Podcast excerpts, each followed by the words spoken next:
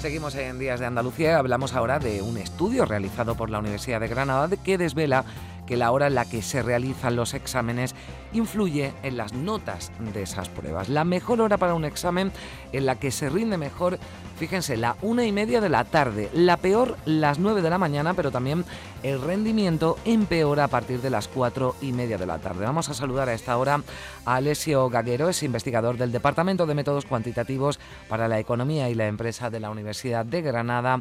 Alessio, ¿qué tal? Muy buenos días.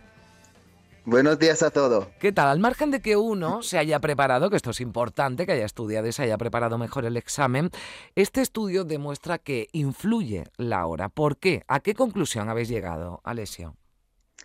Sí, eh, primero, gracias por el interés. Eh, como tú dices, hemos descubierto que la hora del día tiene un efecto estadísticamente significativo en el rendimiento cognitivo.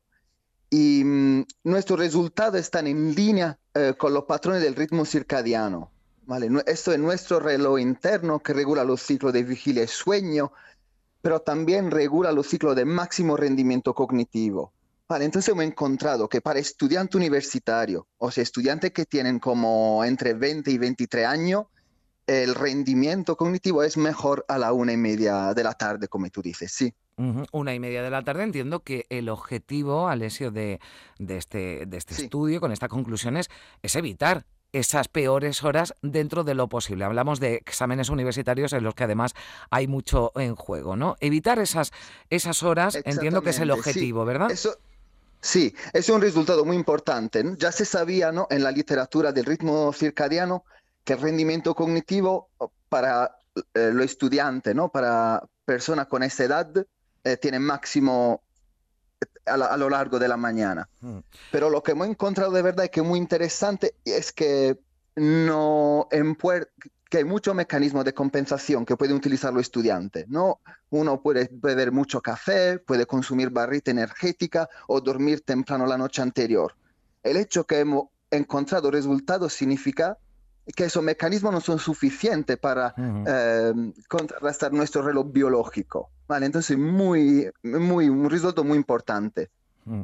Claro, eh, uno intenta, ¿no? digamos, eh, ajustar esos eh, ritmos. ¿no? Yo sé que a las 8 de la mañana no es mi horario ideal, intento hacer algo, pero nuestros resultados dicen que no es bastante.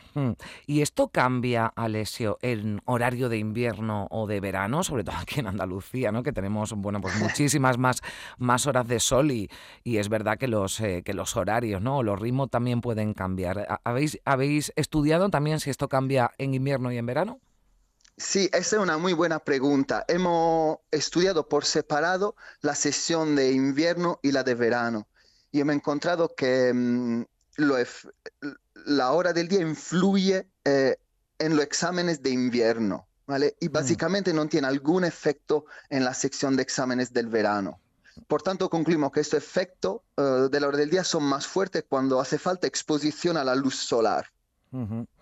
Claro, pues yo pienso que las cuatro y media de la tarde, ¿no? Y le hablo desde Sevilla, un examen, pues eh, cuando se acercan sobre todo la, estos días de, de, verano, eh, pues no, no, no tiene, no tiene que ser desde luego buena hora. Hay otros factores. Eh, que influyen más concretos del alumnado. La edad, por ejemplo, porque me hablabas de 20, 23 años, pero bueno, pues hay gente mayor, ¿no? De, de, de, esa edad, ¿no? Que también hace los exámenes. ¿Esto también influye? Sí, influye, es una muy buena pregunta. El ritmo circadiano, esto, nuestro reloj interno, em, cambia durante nuestra edad.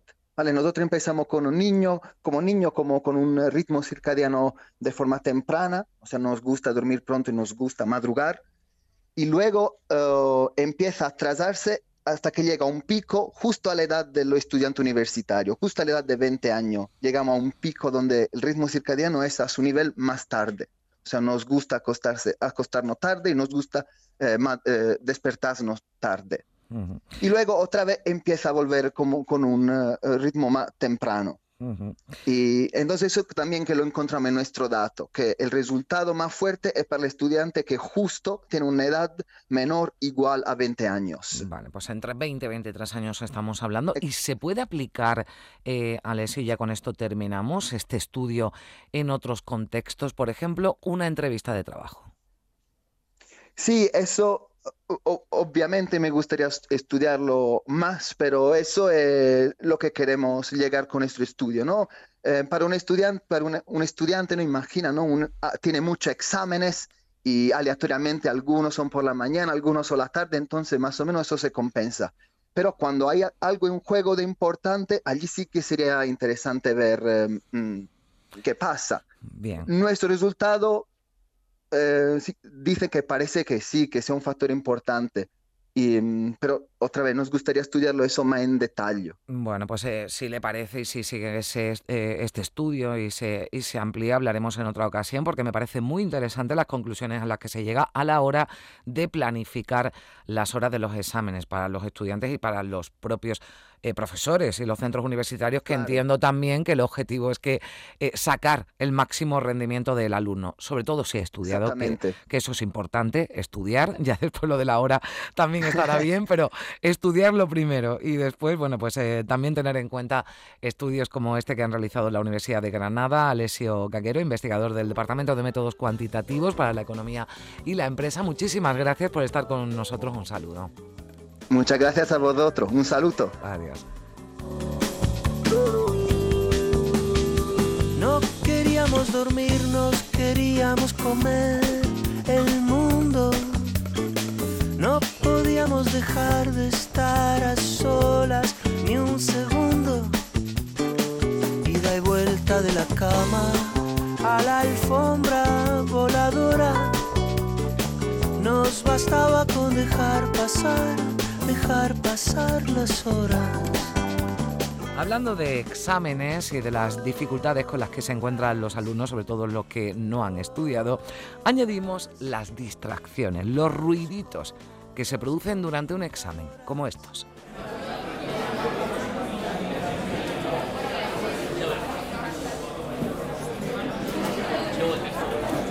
Vale, a partir de ahora empieza el examen, por favor, silencio.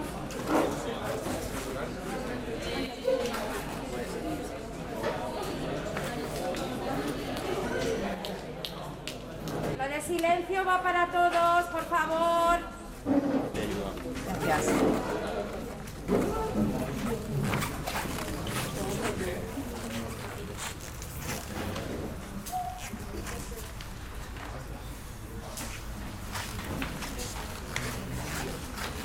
Bueno, pues silencio poco, aunque ya ha habido varias llamadas de la profesora. Son ruiditos, ruiditos de un aula, de cuando se está realizando, cuando se está comenzando un examen, también los que se producen a lo largo de la prueba, y los ha recopilado eh, Marga Cabrera, que es profesora de comunicación digital de la Universidad Politécnica de Valencia. Hola Marga, ¿qué tal? Muy buenos días. Hola, muy buenos días. Bueno, ¿cómo surge esto? ¿Por qué se te ocurre, bueno, recopilar en, en un vídeo esos ruiditos? Mi hijo estaba en este momento de estar preparando los exámenes, ¿no? Y me pidió que me sentara a su lado en silencio haciendo ruiditos. Y yo le decía, ¿pero qué ruiditos? Bueno, pues los de un examen, toses, se te cae el boli, pasas una hoja. Y, y, esto fue lo que me dio la idea. Dirijo la comunicación en la Universidad Politécnica de Valencia y entonces les dije, oye, vamos a grabar, como sí que se hacen exámenes allí de la selectividad, vamos a grabar el sonido entero de un examen desde principio a fin para que el año siguiente, que es este, eh, todos los alumnos puedan tener la posibilidad de entrenar eh, la sensación del sonido real de un examen de, la selectividad. Bueno, ¿cómo se puede acceder a ese vídeo? Porque yo estoy segura que muchos que nos están escuchando, también eh, familias, ¿no? Madres, padres de, alumnos, han dicho, oye, pues mira, esto es una buena forma porque entiendo que los nervios propios de un examen a esos ruidos pueden desconcentrar. ¿Cómo se puede acceder, cómo pueden descargar o cómo pueden ver ese, ese, ese vídeo, Marga? Bueno, este vídeo está colgado en el canal de YouTube de la universidad. Esta semana lo tenemos en la página principal, el enlace es upv.es de Universidad Politécnica de Valencia, porque realmente esto no es algo que me haya inventado yo, sino que los jóvenes de hoy en día suelen utilizar este tipo de sonidos y, y normalmente los consumen en YouTube aunque no hay ningún vídeo, realmente es una imagen y lo único que funciona es el audio. El sonido de las PAU, así se llama este vídeo. Eh, bueno, hay un... Eh, sí, nos hablaba de una tendencia, ¿no? Que es la... se llaman ASMR, ¿no? Que esa, son esos sonidos, ¿no? Que, que sí están utilizando eh, los jóvenes, en este caso para, para los exámenes, porque entiendo que lo que te decía tu hijo Marga cuando te, te pedía, ¿no? Que crearas esos, esos ruidos es porque les desconcentra y entiendo que con, estudiando con ese ruido o haciendo, haciendo esa, eh, ese examen ¿no? con esos ruidos, simulando el examen en, casa, uno se va, se va acostumbrando ¿no? y se le van pasando los nervios. Sí, es súper importante porque es cierto que en nuestra habitación estudiando y haciendo exámenes de otros años, que es lo que se recomienda, no tenemos las distracciones que, como habéis puesto, ¿no? Que, es que al final el silencio no es real, hay, hay mm. ruidos alrededor. De hecho, en la hora y media que dura el examen que hemos subido, pues se oyen los pasos de la, de la profesora, alguien que tose, alguien que se le cae un estuche, mueven una silla y todo esto puede desconcentrar un poco. Entonces, vale la pena entrenar con este tipo de sonido. Mm. Incluso cuando quedan 10 minutos, yo el otro día me lo puse para trabajar y se te olvida que estás en el examen. Tienes sonido de fondo y te acostumbras. Y de repente dice, quedan 10 minutos, ir acabando el examen y es como, uff, qué nervios, ¿no? Entonces, incluso el tiempo que dura un examen, también viene muy bien para cuando haces simulaciones de otros exámenes de otros años, saber cuánto tiempo tienes. Hmm.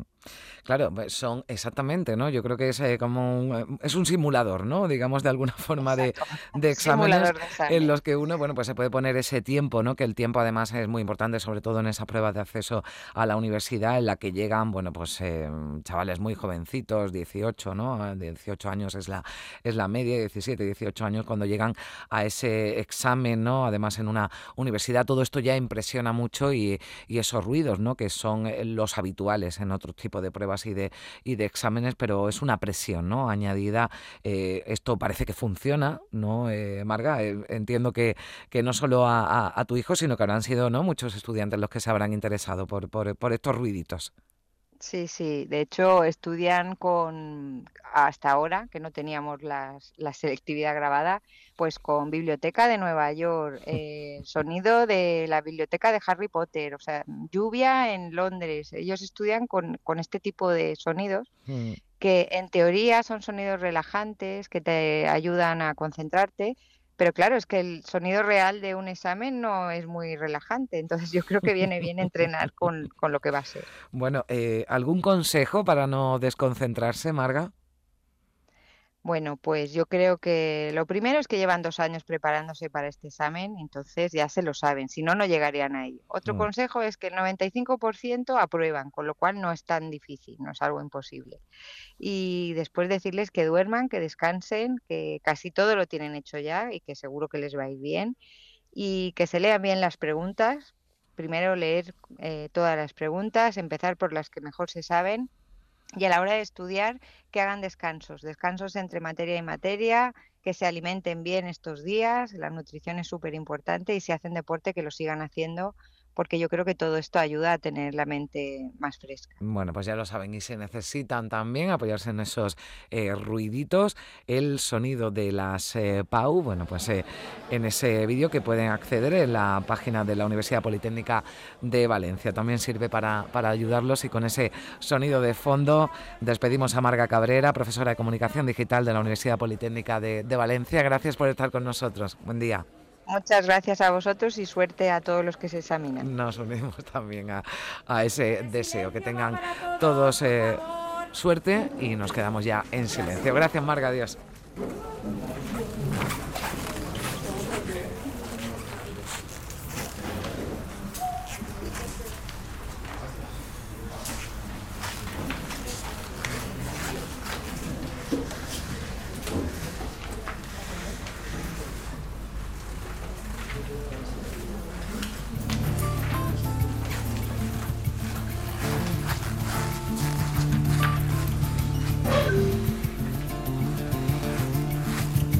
Le pidió que la llevara al fin del mundo. Él puso a su nombre todas las olas del mar. Se miraron un segundo como dos desconocidos Todas las ciudades eran pocas a sus ojos. Ella quiso barcos y él no supo qué pescar. Y al final, números rojos en la cuenta del olvido. Y hubo tanto ruido que al final llegó el final. Mucho, mucho ruido. Ruido de ventanas, nidos de manzanas que se acaban por Y seguimos eh, hablando de exámenes de educación. A las 9 y 35 minutos en Suecia un estudio demuestra que las competencias edu- educativas, sobre todo lectoras, están bajando por culpa del uso de pantallas en clase. Y por eso algunos expertos abogan ya por eliminar la tecnología y volver a utilizar los libros. Dicen que la digitalización hunde la lectura, disminuye drásticamente la escritura a mano y baja la comprensión lectora. Y eso que Suecia es novena en el prestigioso informe PILS, en el que España está 14 puestos por debajo. Beatriz Galeano. Este es el sonido que hacemos al pasar las hojas de un libro, un sonido que poco a poco se está perdiendo en nuestros colegios y al que en Suecia quieren volver en exclusiva, porque los dispositivos sustituyen a los libros, pero ahora los expertos no tienen claro si deben hacerlo al 100%. La primera respuesta la da Almudena Muñoz, profesora de educación primaria y psicopedagoga, en un centro con la tecnología como prioridad, pero con las ideas claras. Entonces yo creo que se deben de combinar ambos. Esto es a lo que se aspira, al uso combinado de papel y tecnología. Que los dispositivos nos permiten eh, tener la información eh, mucho más amplia eh, o recursos que el formato tradicional no te lo permite de forma inmediata, pero sí es cierto que limita otra serie de funciones básicas en el aprendizaje de un niño, como es por ejemplo la visión global. Yo creo que el mayor eh, hándicap es que sean aprendizajes significativos, es decir, que, que sean aprendizajes que perduren,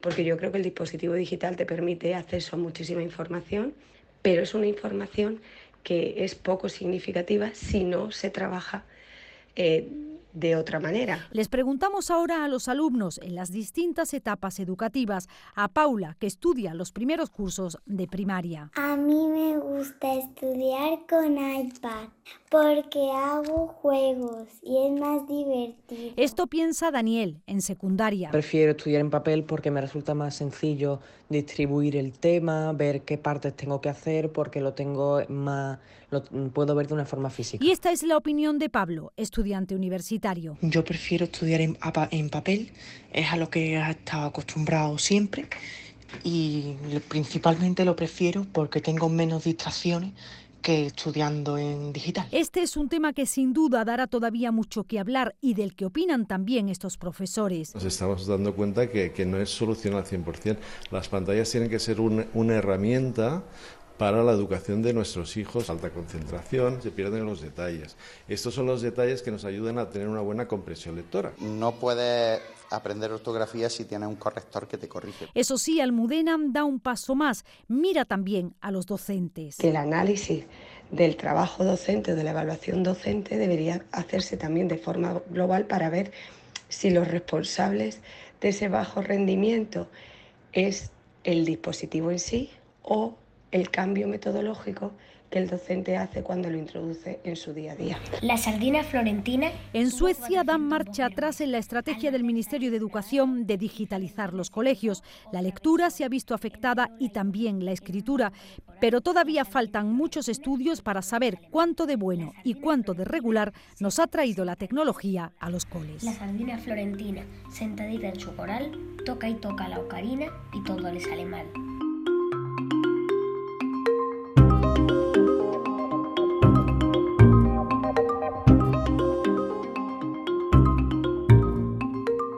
Y a esta hora recibimos en Días de Andalucía a Elisa Reyes, que es influencer educativa, es maestra, empresaria y madre. Y viene además, no viene sola, viene acompañada de los coquitos y los animágicos. Ahora nos va a contar quiénes son. Elisa, que es maestra en Granada y que ya nos escucha. Hola Elisa, ¿qué tal? Muy buenos días.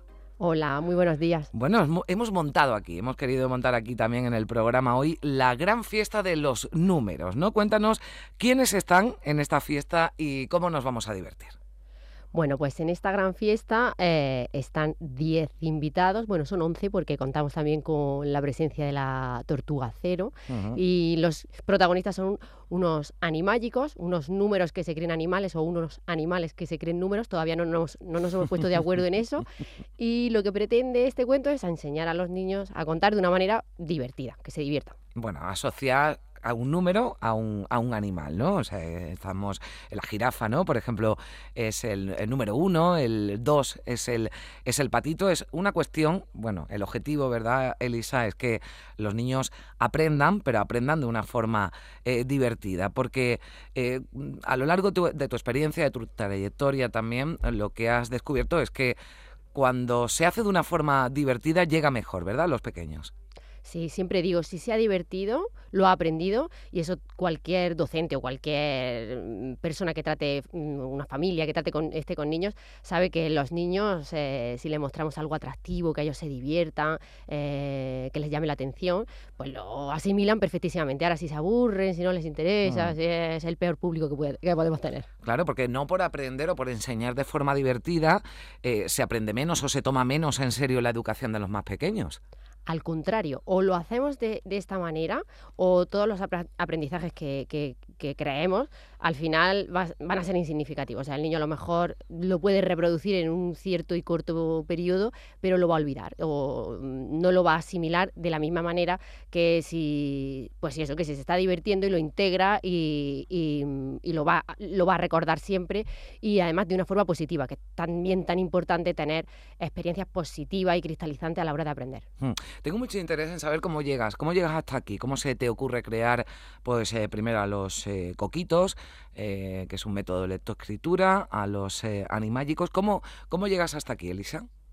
Bueno, pues llegué un poco por accidente, por así decirlo, porque bueno, tuve un, voluntariado, realicé un voluntariado en, África, tuve una experiencia pues allí educativa en un colegio, de ahí al poco tiempo me fui, estuve en Londres, donde pude ver pues y familiarizarme también con, proyectos educativos de, de allí, y al volver pues yo tenía en mi cabeza mm, tal explosión que, que terminé haciendo como terapia para mí un libro que se llama Inteligencia Múltiple en Educación Infantil, que se publicó en el 2014 y que ahora tiene 13 ediciones, Mm. y que, que- que aun- aunque fue una terapia y que no pretendía llegar a nada, pues sí que ha mm, supuesto como una, plat- una plataforma, tuvo mucha difusión, bueno, y sigue teniendo, Ujú. se publicó en Latinoamérica, y, y ya de ahí me dio un, como mm, unas salas o un- una plataforma para decir, bueno, pues ahora voy a hacer otro de los proyectos que también tengo en la cabeza, que son eh,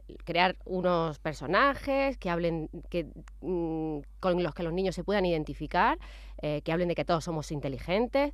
Vamos a crear un, quiero crear un proyecto de escritura y de lectura que sea divertido también para los niños. Yo en el colegio pues mm, tengo de iglesia y la verdad es que fue un proceso el lec- lectoescritor mm, no fue muy bueno y lo recuerdo como mal, me sentía yo mal, no me sentía inteligente y quería mm, hacer que nadie, ningún niño pasara por eso. Claro. Y, y ahí, ahí empezó todo y ya de ahí... Claro, esto de las inteligencias múltiples, bueno, pues eh, supongo que es todo un reto, ¿verdad? Para, para los maestros llegar a todos los niños a los que no se les puede enseñar de la misma forma, ¿no? Tú hablabas de tu, de tu ejemplo, ¿no? De esa dislexia, pero bueno, pues hay niños que tienen dificultades, bien sea con los números, bien sea con, con las letras, otros no. Claro, ¿cómo, cómo enfoca, ¿no? Un, un- maestro, una maestra en una, en una clase, cómo, cómo enseña, ¿no? A cada uno dependiendo de, de- de- de las capacidades o de las dificultades que tenga. Pues eh, ese es el, éxito que está teniendo nuestros materiales, que como eh, que creamos contextos diversos de aprendizaje, o sea, eh, nos dirigimos a todos los niños, al que aprende de forma visual o, o a través de la lógica, pero también el que aprende a través de la música o a través del movimiento. Y mm, nosotros que, mm, le- les decimos que creamos como puentes de aprendizaje, ¿no? Todos tenemos unos talentos y, y destacamos en unas cosas más y en otras pues un poquito menos.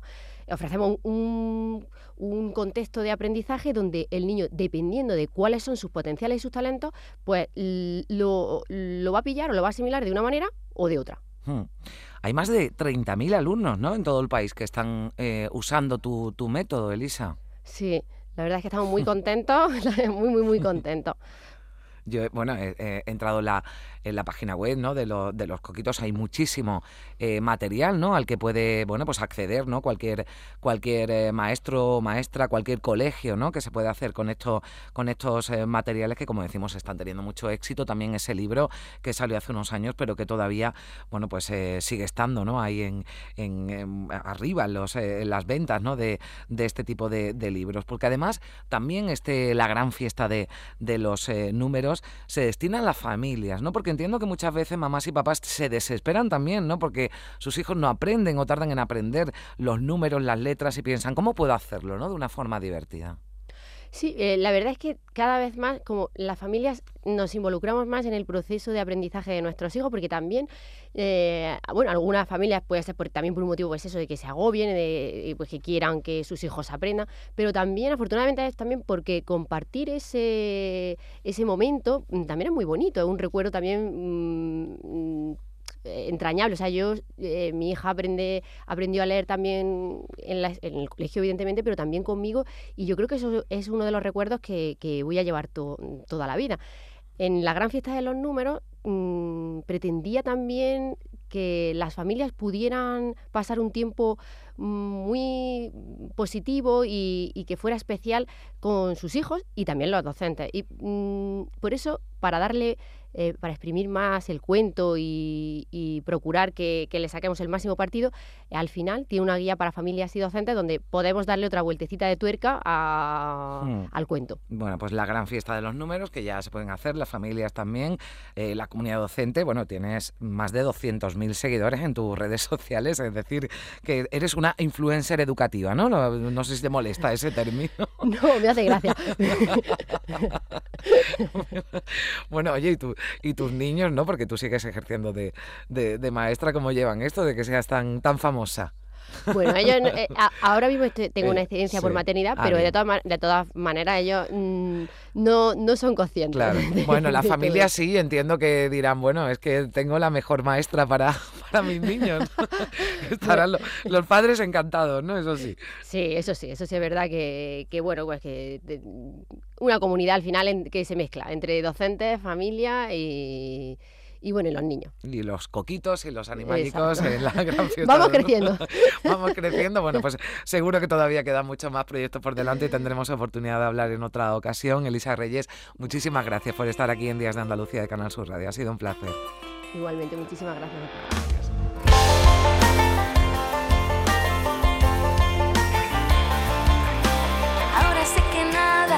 Suficiente, me rindo, ya no busco entre otra gente eso que tú nunca me supiste dar.